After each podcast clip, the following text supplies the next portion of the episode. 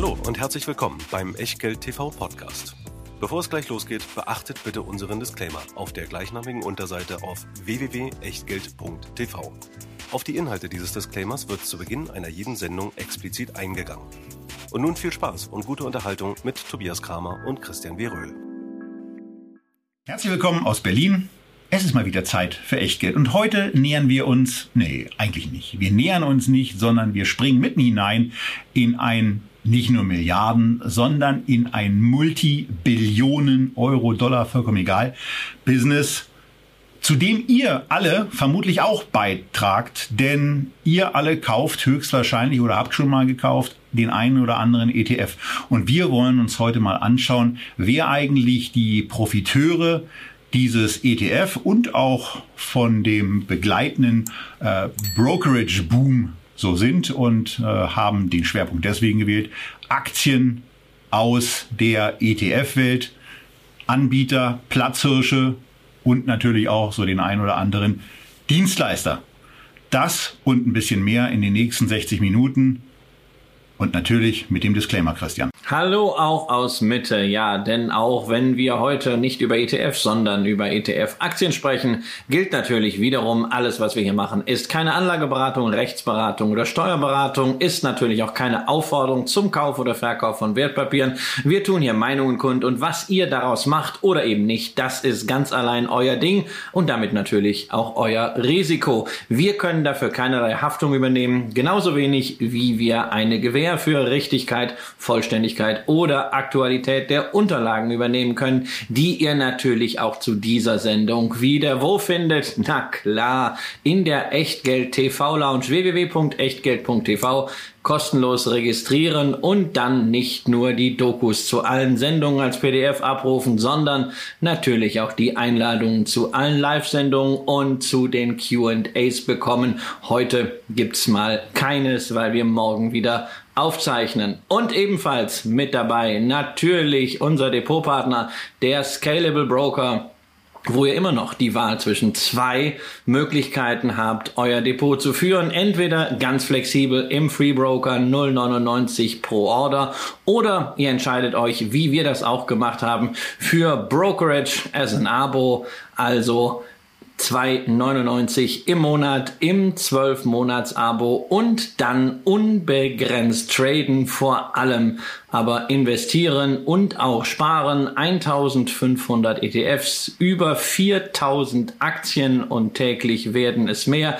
Das Ganze mit einem kleinen Aufschlag, dann, wenn ihr wollt, sogar nicht nur über Getex, sondern obendrein über die Börse Xetra, das elektronische Handelssystem und Dort könnt ihr auch die Aktien handeln, die diese Woche äh, gerade mal besonders im Fokus von DAX-Anlegern standen. Genau. Und das sind vor allen Dingen zwei Unternehmen, die unter anderem den Berliner Markt auf verschiedene Arten und Weisen beackern. Wir hatten hier schon kürzlich über die Deutsche Wohnen gesprochen, hatten dabei auch nochmal darauf hingewiesen, dass sie ja eigentlich Berliner Wohnen heißen sollte. Das war unmittelbar vor dem Entscheid in Karlsruhe dass die Berliner Regierung das mit diesem Mietendeckel ähm, nicht so ganz optimal gelöst haben. Es war nicht verfassungswidrig, sondern dieses Gesetz war einfach nicht äh, zulässig, was sie da gemacht haben. Also ähm, das war die Entscheidung und vor dem Hintergrund gab es sowohl bei Vonovia als auch bei der Deutschen Wohnen dann Aufatmen, was sich natürlich auch in einer Kurssteigerung dann geäußert hat.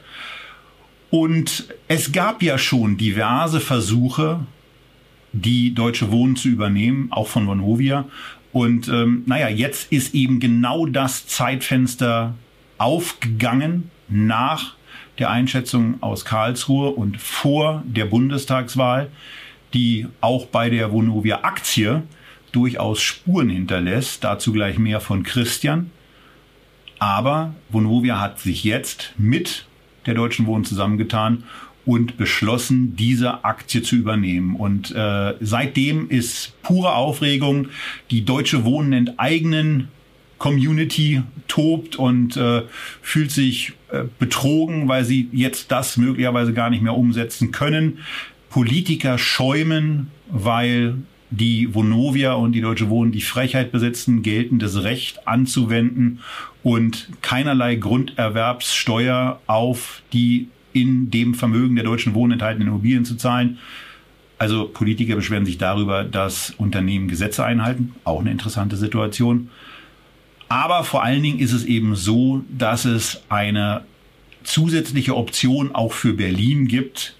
Netterweise die zu einem früheren Zeitpunkt mal relativ günstig verkauften Wohnungen zu einem jetzt zumindest deutlich höheren Preis zurückzukaufen. Christian, wie siehst du das ganze Thema? Naja, also ich könnte wahrscheinlich alleine darüber eine Sendung machen, aber ich versuche mich ganz kurz zu fassen. Ähm, drei Themen. Äh, erstens, äh, das ist für die Vonovia auch ein ziemliches Brett, diese Übernahme von der Größenordnung. Immerhin entsteht hier nichts anderes als äh, der größte börsennotierte Wohnimmobilienkonzern der Welt. Es wird insgesamt nur vier Immobilienaktien, ausnahmslos äh, US-REITs, unter anderem äh, American Tower, und Crown Castle, die Funkturm-REITs geben, nur vier, die dann größer sind als die fusionierte Firma mit ihren aktuell rund 47 Milliarden. Ist also ein ordentliches Stück. Zweitens, äh, Rolf Buch, ich weiß nicht, hat strebt wahrscheinlich sehr nach der Größe hier kriegt auf jeden Fall von mir äh, den Strategie-Oscar, denn was er sich da insbesondere äh, mit beziehungsweise gegen Michael Müller, äh, den Berliner Bürgermeister, geleistet hat, das ist schon äh, ganz, ganz hohe Kunst äh, der Strategie und auch der Taktik, denn ähm, diese Übernahme, wie gesagt, ist richtig, richtig teuer. Und wenn Vonovia zu viel Schulden aufnimmt, kann das ja schnell auch mal am Kreditrating, was ja für eine so finanzierungsgeladene eine Firma sehr, sehr wichtig ist, knacksen und man müsste vielleicht eine Kapitalerhöhung machen. Aber er macht gar keine Kapitalerhöhung, sondern er lässt einfach den Bürgermeister Müller mit Geld, das Berlin gar nicht hat, 20.000 Wohnungen zurückkaufen, kriegt dafür drei bis fünf Milliarden, so hat das Manager-Magazin äh, Interessante Preisrange übrigens. Ja, interessante Preisrange, aber das ist genau das, was er braucht an zusätzlichen Mitteln, damit er sein Rating bekommt. Und das lässt er sich ausgerechnet von denen geben, die immer so groß tönen. Sie wollen äh, äh, ähm, den Miethaien die Stirn bieten. Und Herr Müller war ja gestern schon sehr, sehr servil, hat dafür natürlich auch einiges äh, an Ärger einstecken müssen. Ob sich das Ganze am Ende lohnt für Vonovia, wird man sehen. Hängt natürlich auch an den äh, Synergien. Bei der Deutschen Wohnen sind viele wahrscheinlich froh, dass sie dieses Risiko, das politische, erstmal los sind, dass sie jetzt aussteigen können. Auch große institutionelle auf diesem Niveau. Wobei eigentlich ich einige Stimmen gehört habe, die gesagt haben, naja, zwei, drei Euro mehr wären da unter normalen Umständen schon drin gewesen. Aber drittens, und das ist das Entscheidende, es sind keine normalen Umstände. Wir leben in einem Wahljahr und höchstwahrscheinlich wird die Vonovia die nächsten Monate die Aktie bleiben, mit der man am besten auf den Ausgang der Bundestagswahl spekulieren kann. Wer also davon ausgeht, dass wir eine grün-rot-rote Regierung bekommen, ist wahrscheinlich mit einem Vonovia-Short ganz gut bedient. Die internationalen Investoren haben ja schon in den letzten Wochen, seit im Grunde Annalena Baerbock angetreten ist, den Kurs von Vonovia gegen den Markttrend Richtung Süden geschickt. Da sieht man, die haben ein bisschen Angst. Tja, und da sind wir eigentlich auch mittendrin im Thema. Große institutionelle Investoren, die riesige Aktienpakete halten. Tobias, das läuft sehr, sehr häufig, inzwischen auch bei Pensionsfonds eben über ETFs. Ein kurzes Wort noch von mir zu dem Thema. Vonovia wird aus meiner Sicht jetzt eine Aktie, die wirklich spannend ist, auch aufgrund dieses Preisverfalls. Und wenn dieser Deal einigermaßen klar ist, werden wir hier sicherlich auch nochmal ein Update zu der Aktie und den zukünftigen Aussichten machen. Immer auch mit dem Auge an den aktuellen Umfragen und auch den von uns, ein, äh, von uns wahrgenommenen Wahrscheinlichkeiten, welche Regierung, welche Regierungskoalition sich vor allen Dingen bildet. Im Moment hat ja weder Rot-Rot-Grün noch Schwarz-Grün eine Mehrheit. Das Einzige, was äh, in dem Bereich so funktionieren würde, scheint im Moment die Ampel zu sein oder Jamaika. Also mal gucken, worauf sich Grüne und FDP da so festlegen. Aber Christian hat es gesagt, wir steigen jetzt ein an das Thema dieser Woche, nämlich in die Aktien, mit denen ihr vom ETF-Boom profitieren könnt. Und wir steigen, oder wir machen das dreigeteilt. Wir gehen einmal auf den Platzhirsch, auf den Fels den es in einer, naja, so richtig intensiven Brandung ja gar nicht gibt, weil im Moment ist es einfach so, dass es seit Jahren so ist, Christian, dass dieser Markt mit Geldern überschwemmt wird. Also wir fangen an mit BlackRock, danach gehen wir weiter in drei Wettbewerber, sozusagen die Kronprinzen und gehen danach nochmal auf zwei Aktiengesellschaften ein, die von diesem Boom an anderen Stellen mit profitieren. Eine davon kennt ihr, eine vielleicht nicht. Mal gucken, wie es ist. Aber bevor wir mit BlackRock starten, ist vielleicht zunächst mal ganz spannend, sich dieses, diesen Wachstumsmotor ETF und ETF-Branche und der Entwicklung der Assets under Management in den letzten, ja, einen, in den letzten zwölf Monaten, letzten drei Jahren, fünf Jahren und zehn Jahren anzugucken. Und Christian, das hast du im Vorfeld ein bisschen gemacht und äh, kannst da mal helfen, einzuordnen, was da an Kohle A unterwegs ist, aber auf der anderen Seite, dass die Grenze für das Wachstum eigentlich noch lange nicht erreicht zu sein scheint. Ja, du hast eben schon gesagt bei der Einleitung, wir reden hier über nicht nur einen Milliarden, sondern einen Billionenmarkt und in der Tat 7,7 Billionen Dollar ist das, was nach Angaben von Statista bei Aggregation aller möglichen Datenquellen per 31.12.2020 global in ETFs veranlagt war. 7,7 Billionen Dollar. Das sehen also selbst solche Leute wie äh, Elon Musk, Jeff Bezos oder auch Bernard Arnault diese Woche für 15 Minuten mal der reichste Mann der Welt ziemlich arm aus. Ähm, aber diese Zahl ist natürlich rasantes Wachstum gewohnt. Ähm, es waren vor zehn Jahren gerade mal 1,3 Billionen Dollar. Also seitdem ungefähr eine Wachstumsrate von etwa 20 Prozent. Und die 20 Prozent plus, die hast du auch über fünf Jahre, die hast du über drei Jahre, die hast du über ein Jahr. Ähm, das ist deutlich mehr, als die Märkte an Kursentwicklung gemacht haben. Das heißt, da sieht man schon, diese brutalen Money Inflows. Und dann ist natürlich bei einem solchen Wachstum 20 Prozent pro Jahr die Frage, na, ist denn da irgendwann nicht mal der Deckel erreicht? Manche sagen ja auch, na ja, irgendwann ist alles Geld in ETFs und äh, dann frisst der Markt sich sozusagen selbst. Da muss man sagen, Vorsicht, Vorsicht. Bis dahin ist noch eine ganze Menge zu tun, denn alleine in den USA haben die Mutual Funds, also die klassischen Investmentfonds, 23 Billionen Dollar under Management. Ähm, das heißt also, da ist auf jeden Fall noch Potenzial für eine Verdopplung, für eine Verdreifachung. Und im Übrigen darf man ja auch nicht vergessen, ETF das sind nicht nur Produkte auf standardisierte Indizes wie den S&P 500 oder den MSCI World, die kapitalisierungsgewichtet sind, sondern das sind natürlich zunehmend auch systematische Anlagestrategien als börsengehandelte Produkte verpackt. Also alles, was unter so Themen wie Smart Beta und Factor Investing läuft, wo es dann eben nicht nur darin geht, dass die Aktien einfach drin sind, weil sie groß sind, sondern eben auch, weil sie gut sind. Nur eben das Ganze systematisch systematisch, regelbasiert und nicht der Willkür eines diskretionären Asset Managers aus. Was an diesem Markt ansonsten ganz spannend ist, und das werden wir gleich auch bei den einzelnen Vorstellungen der Gesellschaften sehen oder bei herausgepickten Zahlen, sind diese 20 Prozent. Denn was ihr in den nächsten 30 Minuten nicht sehen werdet, sind Umsatzsteigerungen von eben diesen 20 Prozent, weil auch in dem intensiver und auch durch mehr Kapital einfacher möglichen Wettbewerb äh, Gebührenreduktionen durchgesetzt werden.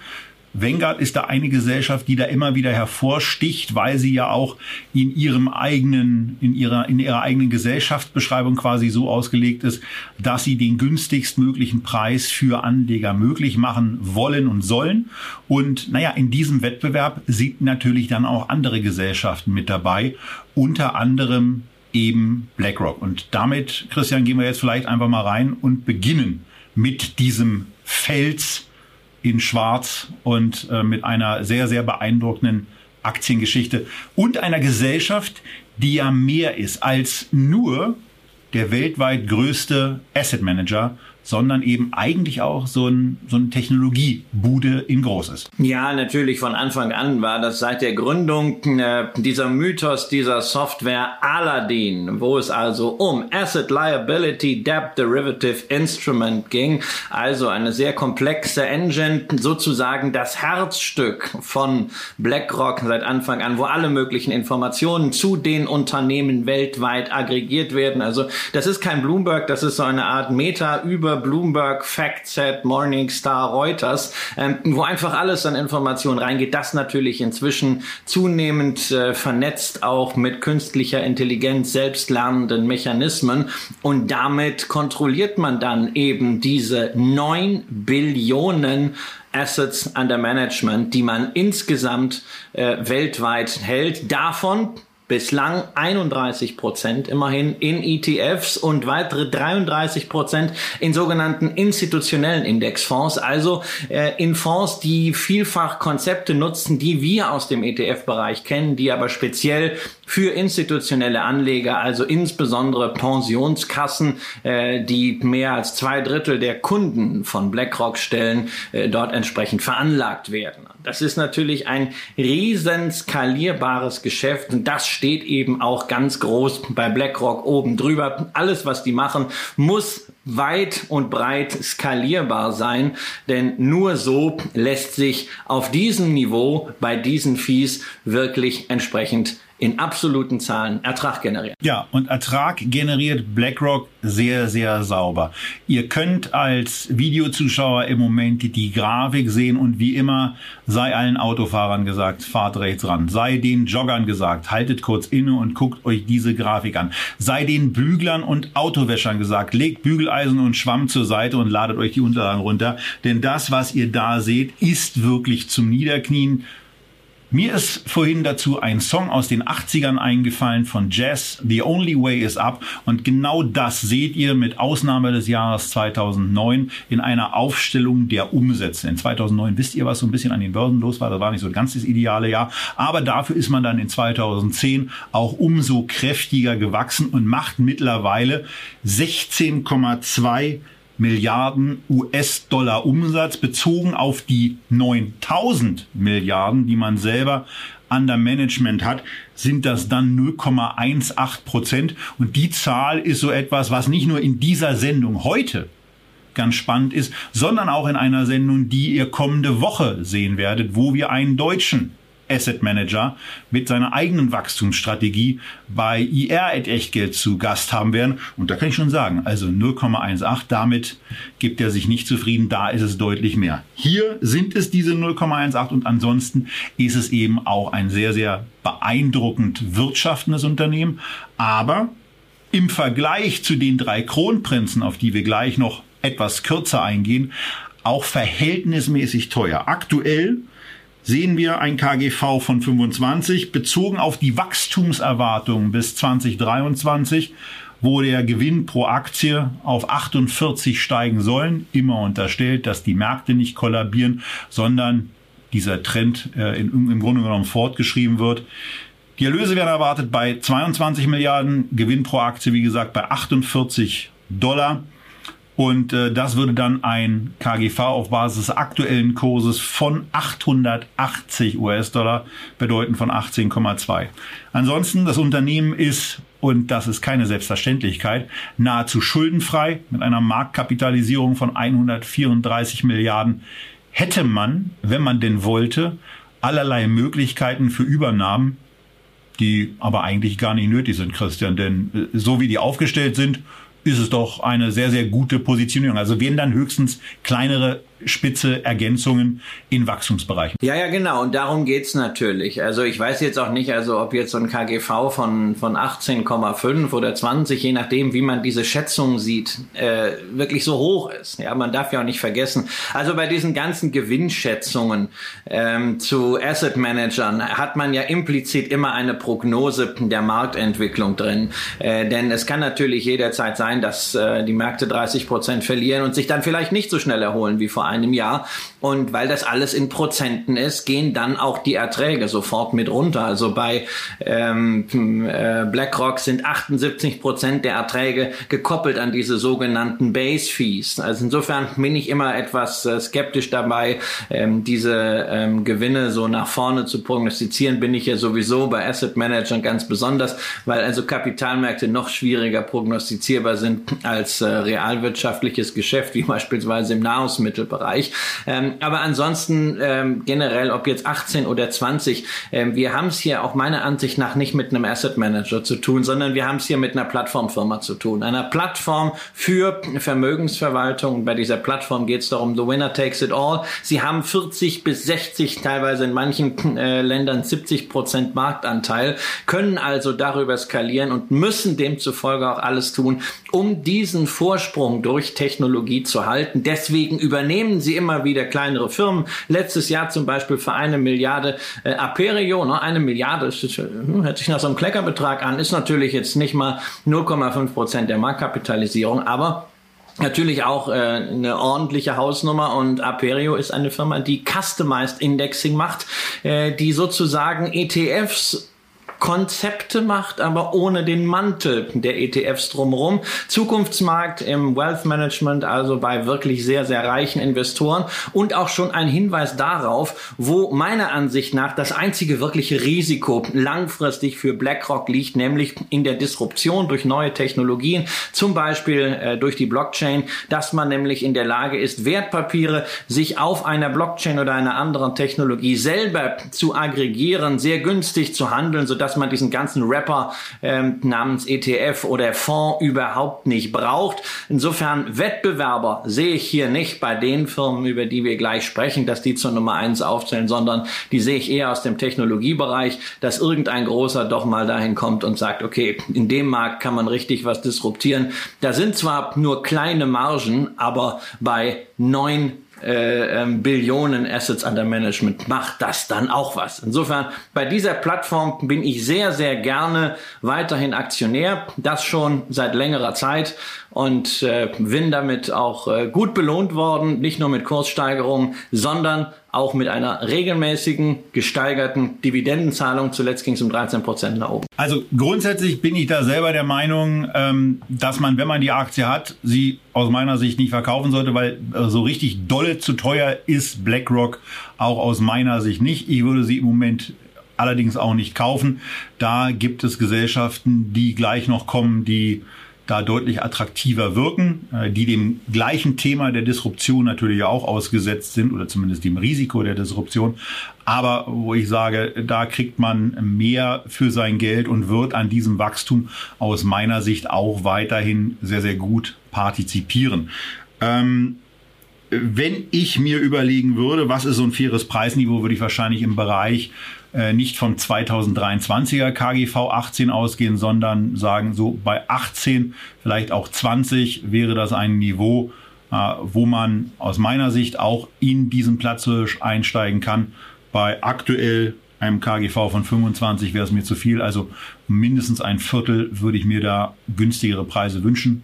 Wir werden sehen ob und, es dazu kommt und werfen und wer, jetzt mal Und wer Blick, natürlich ja. ein Stückchen BlackRock kauft, hat dabei auch ein Stückchen Scalable dabei, denn die sind ja einer der Aktionäre von Scalable Capital, also da ist man dann auch ein bisschen drin, wobei noch ist das nicht der ganz große Kuchen bei 136 Milliarden Market Cap, äh, die BlackRock hat, aber das kann ja noch werden und wir arbeiten dran. Und wenn ihr, wenn ihr, aber wenn ihr eine Aktie noch hören wollt und von einer Aktie noch hören wollt, wollt, die an einem Broker auch einen Anteil hatte und auch immer noch hat, wo sich das Ganze signifikant stärker ausgezahlt hat, als es hier bei dem Investment von BlackRock in Scalable möglich sein wird, dann wartet ab, was im hinteren Teil der Sendung noch so alles kommt, wenn wir uns den Brokerage-Markt ein bisschen genauer angucken. Jetzt gehen wir aber erstmal von BlackRock weg und gucken uns quasi die drei Kronprinzen an und ihr seht jetzt hier muss ich dich schon wieder unterbrechen. Wobei wir meinen natürlich jetzt die börsennotierten Kronprinzen. Denn auf Nummer zwei der ETF-Gesellschaften, der Vermögensverwalter, ist Vanguard. Und bevor jetzt die Frage kommt, ja, warum reden wir nicht über Vanguard? Naja, wir könnten ganz viel über Vanguard reden, aber man kann in Vanguard nicht investieren, denn Vanguard hört, gehört sozusagen sich selbst oder besser gesagt den Anlegern in den amerikanischen Fonds, denn dort wiederum sind die Aktien von Vanguard drin. Das ist also wirklich quasi quasi ein genossenschaftliches Prinzip. Deswegen, Vanguard-Aktien wären cool, aber das System, was die sich überlegt haben, ist natürlich gerade, wenn man das Vermächtnis von John Bogle nimmt und die Verpflichtung gegenüber dem Anleger und zu geringen Kosten, einfach outstanding und nicht besser zu machen. Und jetzt, Tobias, du mit deinen börsengehandelten Zweitplätzen. Zumindest die drei, die wir ausgewählt haben. Und das sind Amundi, die DWS Group und Invesco. Einfach auch deswegen, weil wir hier äh, über zwei Gesellschaften reden, die in Europa gerade sich eine interessante, einen interessanten Zweikampf um die Position 2 liefern. Amundi ist im Moment die drei, schickt sich an, durch die Übernahme von Luxor die Nummer zwei zu werden. Den Platz, den die DWS im Moment innehat. Und was ihr hier schon mal seht, sind die Kurse seit Mitte erstes Halbjahr 2018, denn da ist dann auch die DWS an den Markt gekommen und äh, seitdem können diese drei Unternehmen miteinander verglichen werden. Ihr seht da schon mal, dass bei Invesco irgendwas bis Mitte 2020 nicht so ganz optimal gelaufen zu sein scheint. Und äh, ihr seht dann eben, dass eine DWS und eine Amundi seitdem so knapp 20 Prozent an Wert gewonnen haben. DWS im Moment in diesem Zeitraumsvergleich vorne liegt, aber darum soll es ja auch gar nicht gehen. Das ist das nach hinten gewandte. Und wir gucken jetzt mal ein bisschen genauer auf den zu 80 Prozent immer noch in den Händen der Deutschen Bank befindlichen Gesellschaft, die jetzt eben Kapitalmarkt notiert ist, immerhin 7,6 Milliarden Marktkapitalisierung auf die Börsenwaage bringt und nur einen Enterprise Value ausweist von 5,1 Milliarden. Das heißt, da ist eben auch noch was in der Bilanz drin, was ausgeschüttet werden kann oder auch für Übernahmen genutzt werden kann, Christian. Und ähm, da fragt man sich dann eben schon, warum ist die DWS ganz offensichtlich aus dem Wettstreit und dem Wettbieten aus äh, um die, beim Kampf um Luxor ausgestiegen. Naja, vielleicht passt es gerade nicht in die Strategie der Deutschen Bank. Das ist ja so ein bisschen das Problem, was ich mit der DWS habe. Also man kann ja sagen, dass die Aktie günstig bewertet ist und so weiter. Das ist ja alles so eher dein Thema. Ich habe einfach das Problem, da ist ein 80% Aktionär dabei, der in der Vergangenheit schon sehr oft bewiesen hat, dass er entweder seine Strategie sehr häufig ändert oder schlichtweg gar keine hat. Das ist aber nie irgendwie äh, großartig zum Vorteil der Aktionäre war. Und hier ähm, haben wir es ja noch mit einer KGA-Konstruktion, also Kommanditgesellschaft und Aktien Aktien zu tun. Das heißt, die können hier äh, mehr oder weniger durchregieren. Und äh, naja, ich bin jetzt nicht so gerne der Büttel der Deutschen Bank. Selbst wenn man natürlich sagen muss, Profitabilität hier äh, bei der DWS ist großartig. Wir reden hier über 820 äh, Milliarden Assets under Management. Im Durchschnitt des letzten Jahres waren es wohl so 750 Milliarden. Daraus haben die einen Umsatz von 3,9 Milliarden gemacht. Das heißt etwa 0,5 Prozent rausgeholt. Das ist brutal. Resultiert allerdings natürlich auch auch daraus, dass man nach wie vor sehr, sehr stark im Geschäft ist hier mit aktiven Fonds. Ähm, die haben nach wie vor den Löwenanteil, selbst wenn man noch Nummer zwei ist im ETF-Geschäft. Aber bei den aktiv gemanagten Fonds hat man in den letzten anderthalb Jahren kein Wachstum gehabt. Bei den passiven natürlich immerhin 26 Prozent. Aber ich habe natürlich dann ein bisschen das Problem, ob nicht vielleicht der Margendruck äh, doch so groß ist, dass irgendwie diese äh, 0,5 Prozent sukzessive Richtung 0,4, 0,3 gehen, wie das allgemein in der Branche der Fall ist und dass man das eben nicht kom äh, kompensieren kann, dadurch, dass man neue Volumina reinholt. Und das wird dann bei der DWS-Gruppe besonders kritisch, denn die haben, wie übrigens auch die Deutsche Bank, ein permanentes Kostenproblem. Es gibt diese berühmte Cost-Income-Ratio, also Kosten in Relation zu dem, was reinkommt. Und da feiert sich die Deutsche Bank dafür,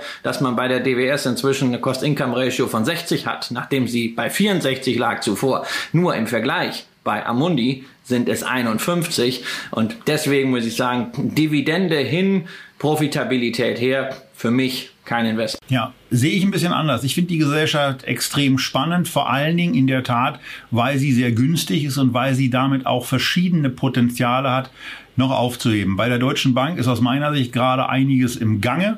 Äh, man, man kann im Moment nur sagen, man bemüht sich, äh, die Sachen zu verbessern.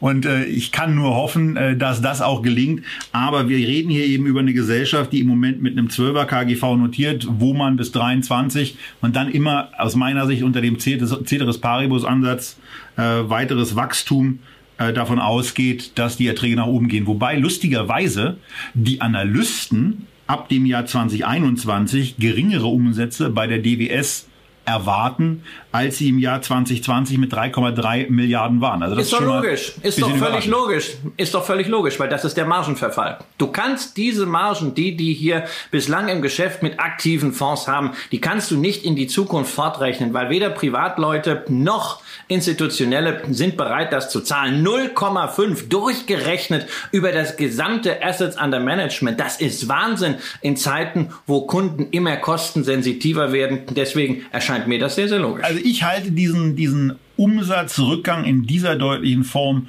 für zu hoch geschätzt. Aber ähm, also wir reden hier mal darüber, 3,3 äh, waren es in 2020, 2,4 sollen es äh, laut Guru Focus Taxierung im Jahr 2021 sein. Trotzdem soll aber der Gewinn pro Aktie, ist ja auch nicht so ganz unwichtig, von 2,78 auf 3,03 Euro steigen und bis 23 dann 3,53. Da gelten in der Tat aber die Einschränkungen, die Christian schon gebracht hat. Äh, aus meiner Sicht äh, bei einem, bei einem fast schon einstelligen KGV und vor allen Dingen im Übrigen auch dieser sehr, sehr großen Cash-Position, die ich ja eigentlich nochmal aus dem Aktienkurs auch rausrechnen könnte ja, weil sie ja mir in irgendeiner Form mitgehört, äh, eine sehr, sehr günstig bewertete Aktie und von daher für mich, das kann ich auch schon im Vorgriff auf die nächsten beiden folgenden Aktien, in die wir jetzt auch gleich einsteigen, äh, sagen, der Pick aus dem ETF-Markt. Natürlich könnt ihr euch auch wieder die Zahlen angucken. Äh, das haben wir jetzt hier aus Zeitgründen einfach nicht gemacht, weil wir wollen uns ein bisschen ranhalten und auch schnell zur Amundi rübergehen. Da sieht die Kursentwicklung seit 2016 nun schon mal ganz erfreulich aus, inklusive der ausgeschütteten Dividende hat sich ein Investment mehr als verdoppelt. Das ist ja schon mal eine ganz schöne Sache. Und auch sonst haben die eben einiges vor, was bei mir aber auch genau dazu führt, dass ich trotz einer ebenfalls sehr günstigen Bewertung eigentlich hier sage Vorsicht. Vorsicht, weil erstens Enterprise Value bei dieser Gesellschaft ist 22,5 Milliarden, die Marktkapitalisierung aber nur 14,6. Das heißt, da sind irgendwas mit 8 Milliarden knapp an Nettoverbindlichkeiten unterwegs. Äh, das übrigens bei einem EBITDA von 1,4 Milliarden im letzten Jahr dann spürbar über dem Faktor 4 den wir da ja ganz gerne äh, ansetzen, wo dann zumindest mal eine gelbe Warnleuchte aufleuchtet. Äh, zweitens, es steht eine Übernahme an, die von Luxor. Nach jüngsten Gerüchten wird die auch nicht ganz umsonst sein. Also irgendwas wird man sich da einfallen lassen müssen, wie man das dann wiederum macht. Äh, vermutlich hat Amundi nicht äh, wie eine Vonovia äh, zu viele Wohnungen im Eigenbestand und kann die an Berlin verkaufen, wodurch da mal ein paar Milliarden reinkommen. Also da muss irgendwas passieren. Ansonsten ist die Aktie, wie gesagt, günstig. Wenn ich sie hätte, würde ich sie vermutlich halten, weil ich ja ein Investmentszenario hatte und das mit den Schulden, wie Christian euch gleich sagen wird, ist nicht so ganz neu.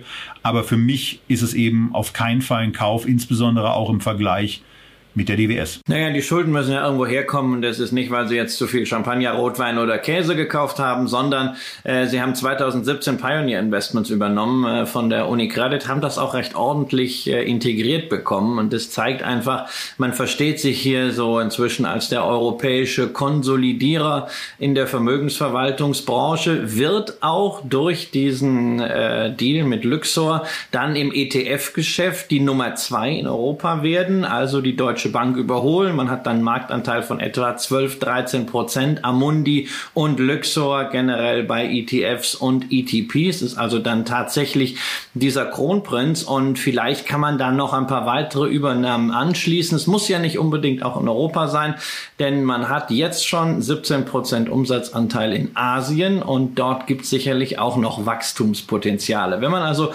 Konsolidierungsstories mag, nichts gegen Schulden hat, dann ist Amundi sicher sicherlich für mich der interessanteste Play aus dieser Kronprinzenrunde. Ansonsten, also ich habe ja sehr deutlich zu erkennen gegeben, dass ich Marktführer mag und äh, dass ich da eindeutig Team BlackRock bin. Aber äh, Amundi hat auf jeden Fall alles, was ein Angreifer, ein starker Zweiter mit sich bringen sollte. 1,7 Milliarden Euro, äh, sorry, Billionen Euro Assets under Management und man holt daraus etwa 0,25 Prozent raus, ist vielfach bei ETFs inzwischen Kostenführer. Und was ich mir bei Amundi ansonsten nur mal wünschen würde, dass nicht nur die Corporate Website, sondern auch die Website zu den ETFs überarbeitet wurde. Denn das sind Standards. Da waren einige Gesellschaften schon vor zehn Jahren deutlich besser in der Informationstiefe und in der User Experience. Und damit kommen wir zur Nummer drei in diesem, äh, bei diesem Kronprinzen. Wir sind bei Invesco und ihr seht zum, zum zweiten Mal, wie auch schon bei der DWS, das Scalable-Logo oben rechts liegt einfach daran, dass das einer der drei Prime-Partner ist äh, die dort tätig sind. Ähm, ich weiß gar nicht, ob ich es bei BlackRock mit reingemacht habe, da hätte es aber auch sein müssen. Also in den Unterlagen wird es dann sein. Hier haben wir auf jeden Fall die Situation, dass wir eine sehr, sehr, also eine sehr, sehr spannende und differierende Entwicklung auch haben, denn eigentlich äh, war die Gesellschaft auf einem sehr, sehr beeindruckenden Weg bis 2017, hat da auch kontinuierlich die Margen gesteigert, bis hoch auf knapp 22 Prozent. Und dann ging es in 2018, 2019 auf einmal dramatisch nach unten und auch die Umsätze konnten von 2015 bis 2020 nicht mehr besonders stark gesteigert werden. Hier einfach mal zum Vergleich, wir hatten vorhin über die 20 Prozent Marke gesprochen, hier sind es 3,7 Prozent pro Jahr und der Gewinn pro Aktie war in dieser Zeit dann eben auch rückgängig. Für das Jahr 2021 wird da jetzt aber wieder Besserung erwartet. Ein leicht steigender Umsatz, aber vor allen Dingen ein wieder deutlich steigender Gewinn erwartet hier 2,76 Dollar. Das würde dann ein KGV bedeuten von 9,6. Und bevor Christian jetzt äh, die entrüstete Frage stellt, warum ich denn mich nicht für diese günstigere Aktie, die in der Tat auch vom, von der KGV-Erwartung günstiger notiert, als eine DWS entscheiden würde, dann ist es in der Tat so. Das ist eigentlich ein sehr, sehr attraktiv wirkender Kauf, aber es gibt eben so ein paar Sachen, die sind unklar. Also erstens ist es dieses Thema Marge. Ist da jetzt die Rückkehr gelungen? Das sieht zumindest in den letzten zwei Quartalen so aus, dass, dass das klappt. Äh, die nächste Frage ist, was passiert eigentlich mit der Dividende? Man hat eine sehr, sehr kontinuierliche Entwicklung gehabt. Ihr könnt das in der, in der Übersicht den paar Zahlen zu Invesco sehen, wenn ihr einfach mal die Dividendenzahl durchgeht, von 34 Cent in 2006 bis hoch auf 1,23 in 19 und jetzt seht ihr eben, dass es da eine Halbierung gegeben hat, die wegen der Corona-Pandemie im Grunde genommen in Gang gesetzt wurde, die aber aller Vermutung nach auch damit zu tun hat, dass auch eine Invesco ähm, nicht so ganz auf der äh, schuldenarmen Seite unterwegs ist. 12,3 ist hier die Marktkapitalisierung, 17,3 ist der Enterprise Value Folge daraus. Net Debt liegt so im Bereich, also die Netto-Schulden liegen so im Bereich von 5 Milliarden. Das geht mit dem EBITDA zwar ganz gut äh, sich, sich aus, aber ist eben auch schon etwas, wo man ja auch mal daran arbeiten kann, diese Schulden etwas zurückzuführen. Für mich daher im Moment kein Kauf. Äh, wenn euch Invesco da interessiert und wenn euch interessiert, was ihr von Invesco kaufen könntet, dann äh, schaut vielleicht einfach mal in das Zu-Gast-Video rein. Da reden wir über ein paar Produkte von Invesco. Ob es nun der QQQ aus den USA, der EQQQ für Europa ist ähm, die äh, anders strukturierten ETF-Produkte auf S&P und MSCI World, die vor allen Dingen dafür sorgen, dass die Steuerlast sinkt. Das alles im Zugastvideo mit Invesco, was ihr auch in der YouTube-Bibliothek findet. Aber Christian, jetzt die Was Worte. soll ich da noch sagen? Keine ich meine, Ahnung. wir können, ich weiß es auch nicht. Ja, also ich meine, ich kann, ich kann das noch mal, noch mal einmal äh, äh, garnieren. Das Thema, was wir hier schon hatten, Margendruck, das ist das große Thema in der Vermögensverwaltung bei allen Vermögensverwaltern, die jetzt von den aktiven Fonds sukzessive in die passiven gehen äh, gehen müssen äh, und auch bei den aktiven natürlich hinnehmen müssen, dass Kunden nicht mehr dieselben Fees zahlen wie vor 10 oder vor 20 Jahren. Wenn wir einfach mal vergleichen, die Assets under Management Management von Invesco 2014 etwa 800 Milliarden Dollar, zuletzt Ende 2020 1,39 Billionen Dollar. Das ist ein Anstieg um 76 Prozent. Der Umsatz hingegen also die Einnahmen insbesondere aus Managementgebühren 2014 5,1 Milliarden, 2020 6,1 Milliarden. Das ist nur ein Plus von 20 Prozent. Das zeigt das ganze Dilemma dieser Industrie und das können wir jetzt noch ein bisschen drehen und wenden. Für mich ist das ganze Fazit Tina. There is no alternative, keine Alternative zu BlackRock oder zu irgendjemandem, der irgendwann vielleicht von außen kommt um diesen Bereich zu disruptieren über Technologie. Und die Aufgabe von BlackRock ist es, da wirklich einen sprichwörtlichen schwarzen Felsen zu errichten. Einen möglichst breiten Burggraben, um das zu verhindern. Und möglichst breiter Burggraben, Tobias, da sind wir natürlich bei anderen Gesellschaften, die es viel einfacher haben, Geld zu verdienen. Ne? Weil man muss ja bedenken, also so einen Vermögensverwalter zu betreiben, Geld von anderen anzunehmen, in jedem Land, in dem man aktiv ist, irgendwelche Regulierungen der Finanzbehörden zu erfüllen, puh, das ist eine ziemlich harte Kiste. Ständig Rechenschaft ablegen gegenüber Anlegern, die sich über zu hohe Kosten oder über zu schlechte Performance beschweren. Mühsam. Wie schön ist es doch, wenn man einfach irgendwo ein paar Rechner stehen hat, die dann so ein paar Portfolios rechnen und man kann diese Portfolios in alle Welt lizenzieren und man ist sogar noch an steigendem Volumen beteiligt in Form von Lizenzeinnahmen, wenn in diese Produkte richtig Geld kommt. Das ist das Geschäftsmodell von Indexanbietern und tatsächlich der größte Indexanbieter für viele von euch ja auch das Synonym fürs Weltportfolio, nämlich MSCI. Der ist selbst börsennotiert und zwar mit richtig Spaß für Anleger dabei. Allein seit 2014 hat sich der Kurs verzehnfacht. Ein Ten-Bagger aus dem ETF-Bereich. Und ich ahne schon, was der Kollege Kramer jetzt wieder sagt. Ja, ist ja eine gute Firma, aber teuer, teuer, teuer. Ja, und das, das Coole ist, du hast mir da quasi schon was vorweggenommen, denn im Jahr 2014 war sie genauso im Übrigen wie Ende 2016 und Ende 2018. Also vielleicht haben wir in 2022 mal wieder die Chance,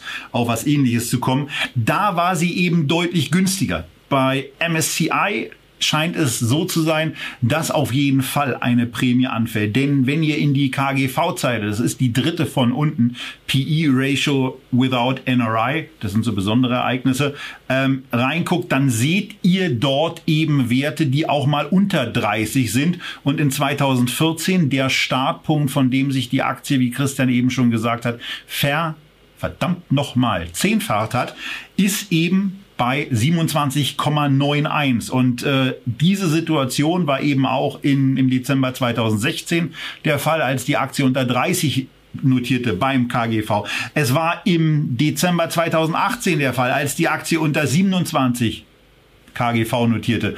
Aber in der Tat, ein solches Unternehmen, so sensationell beeindruckend es ist, kaufe ich auf keinen Fall, wenn das KGV bei 60 ist. Insbesondere auch dann, wenn das Gewinnwachstum zwar überproportional ist. In den nächsten drei Jahren werden 22,4 Prozent pro Jahr erwartet, bei einer Umsatzsteigerung, die immerhin auch bei 13,5 Prozent liegt. Also da seht ihr schon, dass eine Margenverbesserung über die 41 Prozent, die im ersten Quartal 2021 realisiert werden konnten, hinaus jetzt schon erwartet wird. Das ist auch durchaus realistisch, wenn Märkte zumindest gleich bleiben, weiter Gelder in die MSCI Fondsprodukte hineinfließen, weil die Rechner werden zumindest nicht teurer, die müssen vielleicht mal ausgetauscht werden, aber wenn dann mehr Geld oben rauf kommt, dann gibt's auch bei der volumensabhängigen Vergütung mehr Geld. Und äh, zumindest bei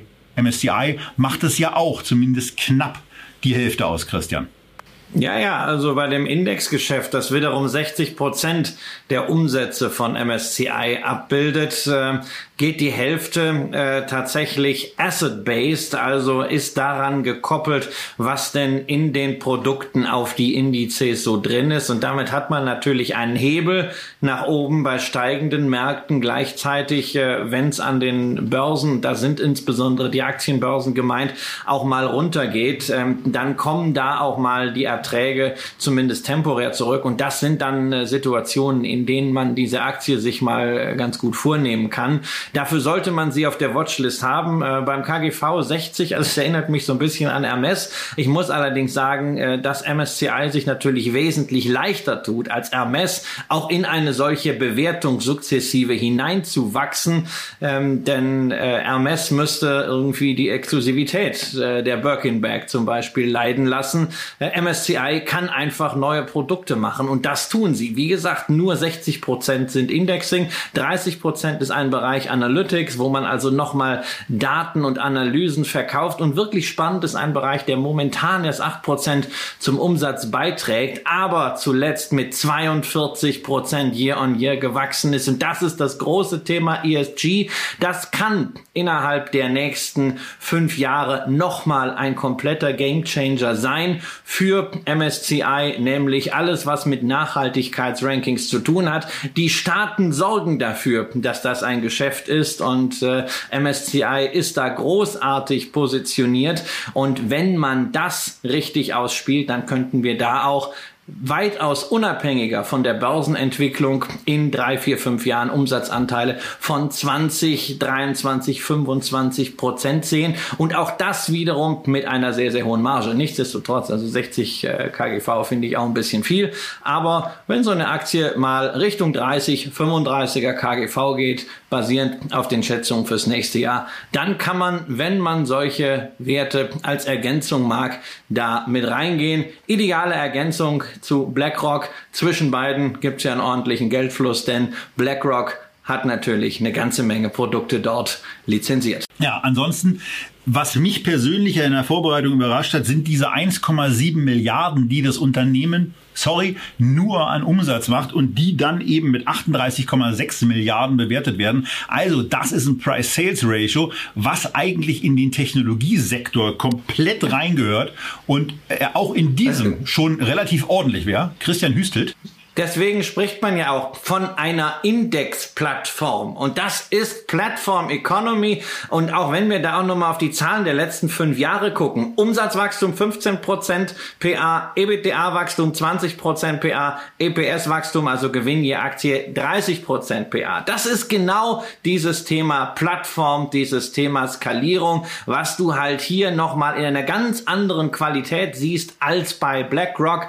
Denn die hier haben natürlich noch weniger Fixkosten. Es ist eben viel einfacher, ähm, nur in Anführungszeichen Technologie laufen zu lassen, als in jedem Land diese für diese Registrierung, Usage und was es alles an Regulierung gibt, notwendige Infrastruktur aufgibt. Da gleichzeitig ist natürlich MSCI auch ein Machtfaktor. Es wird immer wieder darüber gesprochen, so die dunkle Macht, BlackRock.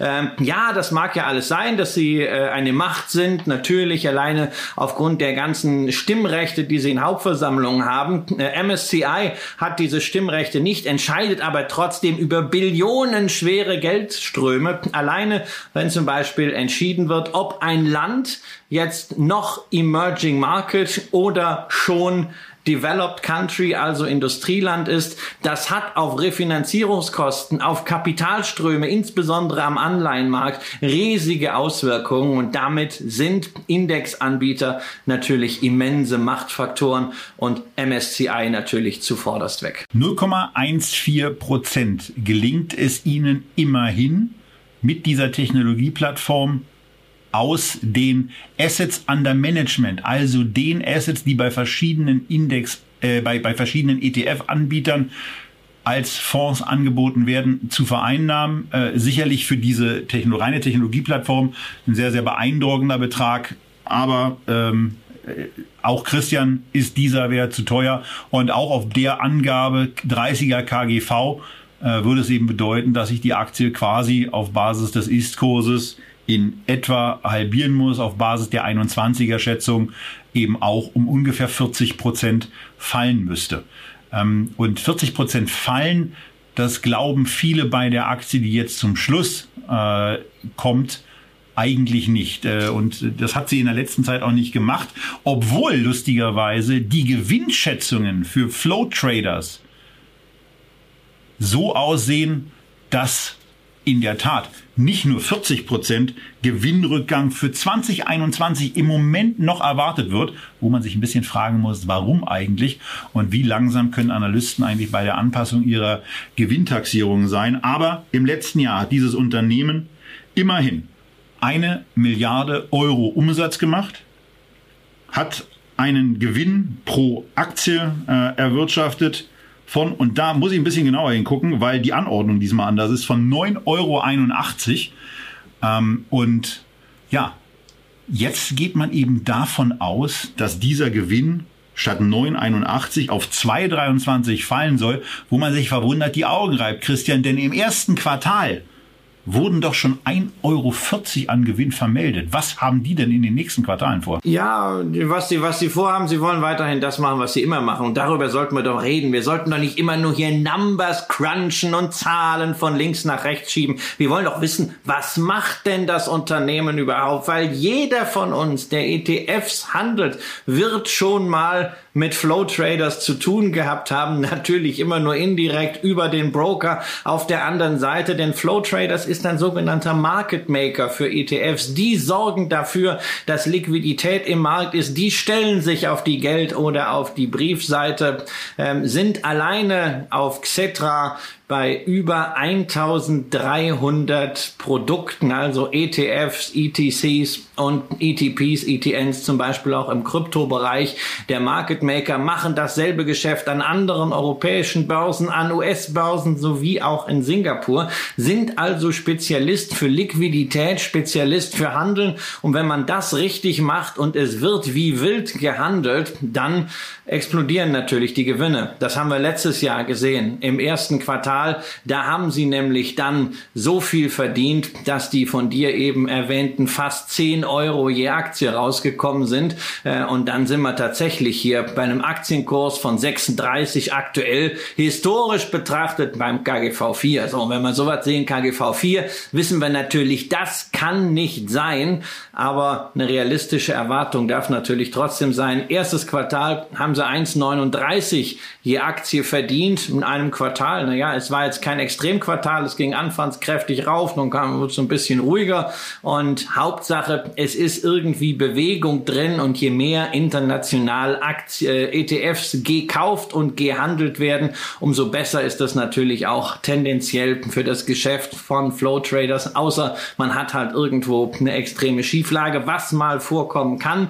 Äh, man hat natürlich Risikolimite, aber ähm, 2017 beispielsweise sind die Erträge auch mal ein bisschen runtergegangen. Nur wenn man allein auf diesem Niveau bleibt, was man im ersten Quartal hatte, dann würden wir deutlich über fünf Euro kommen für das Gesamtjahr. Natürlich die Hälfte nur von dem, was es letztes Jahr gab, aber trotzdem immerhin nur ein KGV von sieben und freudige Nachricht für alle diejenigen, die gerne einkommen mögen. Rund die Hälfte äh, des Gewinns wird äh, Flow Traders dann auch wieder ausschütten. Es ist also eine Aktie, bei der man irgendwie am Markt nicht so recht traut, dass sie tatsächlich nachhaltige Ertragsqualität bringen kann. Das sehen wir bei vielen Broker-Aktien. Man ist dort sehr, sehr vorsichtig, aber Anleger, die da mitmachen an dieser Stelle, können dann durchaus, wenn man langfristig dabei bleibt und auch natürlich die Volatilität dieses Geschäfts aussitzen kann, ein ganz gutes Schnäppchen machen. Genau, denn äh, also auch auf Basis der Gewinnschätzung ist die Aktie im Moment mit einem 16er KGV bewertet, wobei ich da sage, bei einem 16er KGV, da würde ich mir ja wünschen, dass die eine oder die andere ganz speziell aber eine ganz einzelne Aktie, die wir gleich noch äh, in einem in einem Strauß von Brokerage-Aktien besprechen, auf so einem KGV notieren würde. Was mich davon abhält, UPID und UPIDA zu singen, ist bei dem Unternehmen erstens, dass wenn man sich anguckt, dass eigentlich das vierte Quartal 2020 das Top-Quartal im ganzen Brokerage-Bereich war, ähm, das im Übrigen im ersten Quartal 2021 von vielen Gesellschaften auch aus Deutschland deutlichst getoppt wurde. Von daher, wenn ich hier sehe, 10 Euro im letzten Jahr, wenn man es einfach sagt, 2,50 pro Quartal und dann in dem absoluten Börsentop-Quartal 1 2021 ist schon ein Gewinnrückgang auf 1,40, also um 1,10 Euro zu verzeichnen gewesen, dann bin ich da irritiert. Und dann weiß ich, dann kann ich nicht vernünftig einschätzen, wie es weitergeht. Des Weiteren kommt hinzu, Handelsaktivitäten gehen ein bisschen zurück. Von daher wäre ich mir nicht so sicher, dass diese 1,40 jetzt jedes Quartal kommen. Äh, da würde ich eher Abstand nehmen. Ähm, nicht von einem Investment, aber von der Überzeugung, dass man hier einen absoluten Schnapper hat. Und da bin ich, weil ich ja grundsätzlich von günstig gepreisten Unternehmen total viel halte. Sehr gespannt auf die Kommentare von den Leuten, die sich intensiv mit dem Unternehmen beschäftigen und da auch in den Kommentaren was zu lesen. Das hat auch in der letzten Sendung wieder sehr, sehr gut geklappt, wo tolle Kommentare dabei waren. Also von daher auch der Hinweis, nehmt euch auch die Zeit, da mal unten durchzuscrollen und zu gucken, ob ihr da was von Wertigkeit ähm, oder auch einfach nur für den einen oder anderen Kommentar applaudierend ergänzen könnt. Also für mich spannendes Unternehmen, klar äh, ein Geschäftsmodell, wo man wahnsinnig wachsen kann, wo aber eben auch sehr, sehr intensive Konkurrenz da ist. In Deutschland gibt es da ja auch zwei Gesellschaften, drei Gesellschaften, die in diesem Bereich äh, in irgendeiner Form aktiv sind. Die Tradegate, die Lang und Schwarz und auch die Bader. Ähm, und äh, von daher würde ich hier im Moment bei Flow Traders erstmal noch das nächste Quartal abwarten, um ein bisschen genauer zu sehen, wo da eigentlich die Reise hingeht. Wie gesagt, mich irritiert vor allen Dingen dieser Gewinnrückgang in dem börslichen Top-Quartal, das dieses Jahrhundert bisher gesehen hat. Also du bist meiner Ansicht nach bei dem börslichen Top-Quartal, was dieses Jahrhundert bislang gesehen hat, zu sehr beeinflusst äh, äh, von GameStop und Co., sprich vom Aktiengeschäft. Die machen aber kein Aktiengeschäft, sondern die machen Geschäft mit ETFs.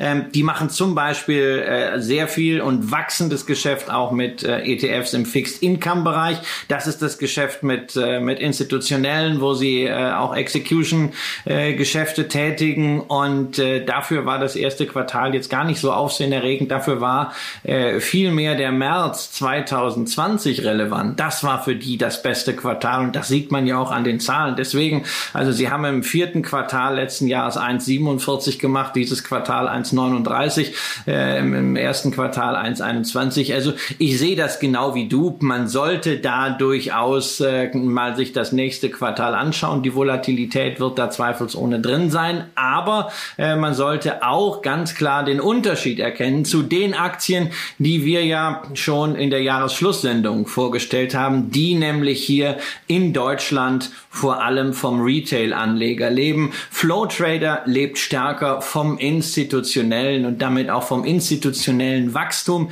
des ETP-Marktes. Übrigens natürlich nicht nur bei Aktien, nicht nur bei Fixed Income, sondern auch bei Commodities und insbesondere, wo man Marktführer ist im Market Making, auch bei Kryptoprodukten und dann redet man natürlich auch über das Wachstumspotenzial generell Market Making an Kryptobörsen. Das kann ein Wachstumsmarkt sein, während wir uns ja hier in der Jahresendsendung mit Aktien beschäftigt haben, die direkt davon profitieren, dass endlich die Deutschen die Börse entdecken, konnten bei Neobrokern aufmachen, Aktien handeln und da habe ich ja damals zum Jahresende erzählt, ich kann mich immer so schlecht entscheiden, habe damals im November ja ein Basket nochmal aufgestockt mit einfach all diesen Titeln. Wir haben sie nochmal vorgestellt, egal ob es jetzt eine Tradegate, eine Lang und Schwarz, eine Wall Street Online, eine FlatEx oder eine Sino beziehungsweise eine Bader, der Partner von Scalable Capital ist. Äh, alle diese Aktien haben sich im Jahresverlauf in den ersten gut äh, fünf Monaten mehr als 50 Prozent nach oben entwickelt, ja. Und den Vogel abgeschossen hat natürlich Sino mit der Beteiligung an Trade Republic. Da ging es letzte Woche nochmal richtig nach oben, was ja für dich mit deinen Focus Investments besonders interessant war. Ja, also äh, natürlich immer nochmal ärgerlich, weil letzte Woche haben mir in der Tat drei Leute gratuliert, mit denen ich irgendwann mal über Sino gesprochen hatte. Ich hatte ja eine Position in der Aktie und bin dann leider in 2019 ja. zu ungeduldig geworden ich zählte dazu. Ja, ähm, du zähltest dazu, äh, weil mit dir hatte ich damals auch darüber gesprochen und äh, du hast die bei dir dann ins Venture aufgenommen und wenn sich so eine Aktie dann mal eben äh, ja dann relativ spektakulär entwickelt und das sieht man ein bisschen besser an der Kursentwicklung ähm, von Januar 2020 bis äh, gestern, äh, dann sieht man eben ja, eine, eine Verfünfzehnfachung ist jetzt nicht so das Alltäglichste, äh, was man erlebt. Wobei ich ja sagen muss, dass ich mit meinem Fokus-Investment Nummer eins Lang und Schwarz auch ganz zufrieden bin. Aber dazu gleich. Zurück zur Sino. Die haben ihren Anteil an Trade Republic, mit, die ja eine beeindruckende Finanzierung bekommen haben über 900 Millionen Dollar und damit eine Bewertung erreicht haben von 5,3 Milliarden Dollar, dann eben in diesem Zuge auch genutzt, die Aktie zu einem großen Teil zu verkaufen. Ingo Hillen, der Vorstand von Sino, hat sich kürzlich in einem Podcast von Finanzszene mit Christian Kirchner dazu dann auch geäußert. Er wirkte extrem gut gelaunt und sehr, sehr überrascht, auf Grundlage dieser Bewertung wirklich verkauft haben zu können. Und nach allem, was ich gehört habe, und ich hatte es Christian dann eben auch schon im Dialog äh, geschrieben, aus meiner Sicht ist die Sino-Geschichte damit jetzt eigentlich auserzählt, denn die 8,8 Prozent, die Sino jetzt noch hält, die werden durch Optionen, die das Management hat, auf 2,8 runtergehen und der, der ganz große Teil dieser Wertentwicklung ist eben zu Ende erzählt und von daher kann man sich jetzt überlegen, ob man, wenn man von einer Fortsetzung dieses Trends überzeugt ist, nicht vielleicht in eine andere Aktie investiert. In welche das ist, das könnt ihr euch überlegen. Meine Fokusposition bleibt wie im Dezember die Lang- und Schwarz-Aktie. Im Dezember waren es bei mir 13 Prozent, die Lang- und Schwarz an Portfoliogewicht hatte. Durch die recht nette Performance auch in diesem Jahr ist die Gewichtung mittlerweile angekommen in einem Bereich von 22,5. Und noch immer halte ich aufgrund von nachgezogener Betrachtung der Geschäftszahlen diesen Preis für weiterhin deutlich zu günstig und werde sowohl bei Lang und Schwarz als auch von der im Grunde genommen durch eine Aufwertung äh, von Discount-Brokern ähm, profitierenden aus meiner Sicht Wall Street Online Aktie investiert bleiben. Ihr seht in dem Chart unter anderem auch diesen Schnipsel, der nach oben geht bei der FlatEx Aktie. Die haben jetzt kürzlich auch die sehr, sehr hohe Bewertung von, äh, von Trade Republic dazu genutzt, mal ganz kurz darauf hinzuweisen, dass sie doch eigentlich viel mehr Kunden haben und übrigens auch mehr Geschäft machen und eigentlich dann zu günstig sind äh, und übrigens auch noch die, äh, die Geschäftsaussichten noch ein bisschen ausgeweitet haben. Bei FlatEx wäre ich persönlich auch ein bisschen skeptisch. Christian, wie siehst du das bei der Gesellschaft? Naja, also ich sehe es bei FlatEx natürlich schon so. Die haben 1,2 äh, Millionen Kunden, wollen Richtung 3 Millionen wachsen. Und das waren jetzt mal sehr, sehr klare Ansagen, die es dort gab. Ähm, ja. Haben eine Bewertung aktuell jetzt nach den jüngsten Meldungen von 3 äh, Milliarden, haben aber halt auch 31 Milliarden Kundenvermögen da liegen. Das ist eine andere Hausnummer ähm, als das, was zu Trade Republic Republic äh, kolportiert wurde, äh, wo es um 6 Milliarden ging. Und äh, das lässt natürlich auch darauf schließen, dass man dort mehr Commission-Einnahmen äh, zumindest langfristig generieren kann. Ähm, also wie gesagt, ich finde auch da eine sehr charmante Geschichte. Und das ist ja eben mein Ansatz, dass ich sage, naja, ich möchte mich nicht darauf fokussieren, jetzt zu sagen, äh, so lang und schwarz sehr überzeugend, äh, Wall Street Online sicherlich sehr überzeugend, insbesondere seit der Aufstockung auf der Management-Ebene mit Matthias Hach, der ja von der äh, Comdirect kommt und ein äh, langjähriger Freund unserer Sendung ist und der jetzt dort äh, CEO Eigentlich ist. der Erste. Ja, da, genau. Dazu kommt äh, die Baderbank äh, als Abwicklungspartner äh, von Scalable Capital, ähm, was natürlich auch eine hochinteressante Perspektive ist. Dazu haben wir ja sonst noch Kapitalmarktgeschäft. Also ich fühle mich ähm, mit meinem Sechserpack, also den fünf Aktien, die wir jetzt besprochen hatten, plus dazu Tradegate, wo ja nur marginal etwas an der Börse ist, nämlich Streubesitz von vier Prozent. Deswegen muss man ja fast äh, vorsichtig sein, überhaupt über diese Aktie zu sprechen. Ich fühle mich da sehr wohl, weil ich sehe nach wie vor diese Treiber intakt. Ich glaube nicht, dass wir ähm, einfach das Jahr 2020 eins zu eins fortschreiben können, aber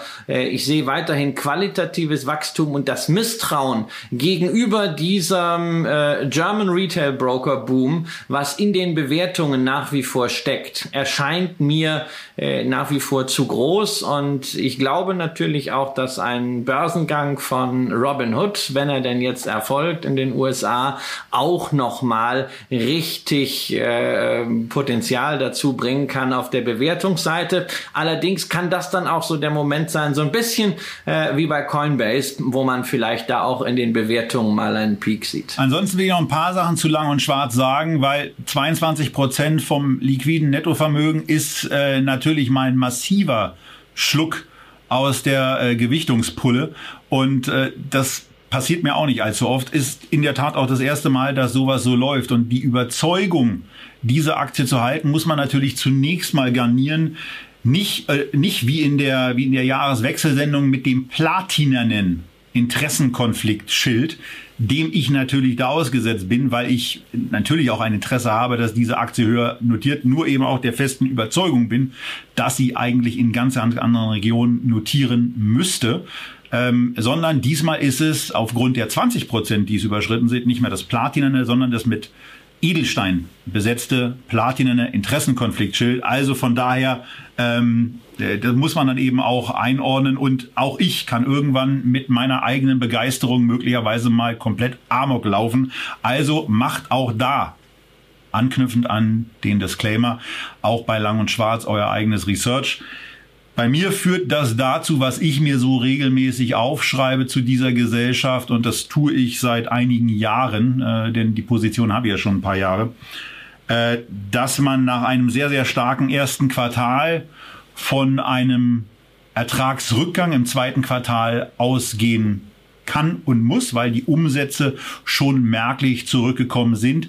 Dennoch sollte es aufgrund der deutlich gestiegenen Basis dazu führen, wenn es keine so plötzlichen Einbrüche gibt, dass die Leute überhaupt keine Lust mehr haben, sich mit ihren Wertpapieren zu beschäftigen, dazu führen, dass diese Gesellschaft nicht mehr wie im letzten Jahr knapp 10 Euro Gewinn pro Aktie macht, sondern in diesem Jahr etwa 20. Das ist meine persönliche Erwartungshaltung.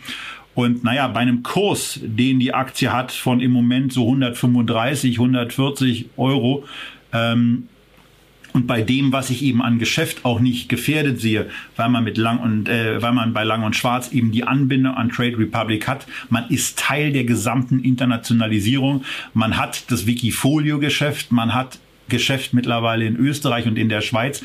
Also da sind auch verschiedene Sachen, natürlich mit einem gewissen Klumpenrisiko, bei der Anbindung an Trade Republic, die jetzt aber gerade durch die zum Ausdruck gebrachte Bewertung ja offensichtlich auch Investoren davon überzeugen konnten, dass da noch viel, viel Wachstum vor Trade Republic und damit auch für die Umsätze von Lang und Schwarz liegt. Und deswegen bleibe ich da investiert und ähm, das vielleicht noch zur Einordnung dazu. Christian? Man kann das, man kann das natürlich auch böse von der anderen Seite sehen. Total. Äh, wenn man nämlich schaut, wer ist denn eingestiegen bei Trade Republic? Und äh, das war ja äh, ein Investorenkonsortium unter Führung von Sequoia, was nicht nur äh, der wohl legendärste Wagniskapitalgeber im Silicon Valley ist, sondern auch einer der Kapitalgeber von Robin Hood. Und die kennen natürlich das Geschäftsmodell von Robin Hood. Die haben es mit erfunden was ja nicht nur darauf zielt, dass man äh, Daten von Nutzern verkauft, sondern insbesondere primär mal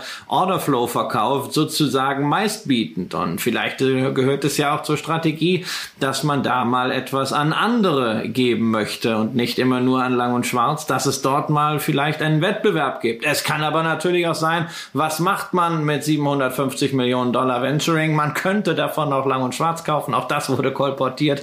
Äh, Ob es da ein Übernahmeangebot gibt, es ist ja ein ausreichend hoher Free Float da. Auf jeden Fall, man merkt nach wie vor in diesem ganzen äh, Neo-Broker, Discount-Broker, äh, Fintech-Markt ist unglaublich viel in Bewegung.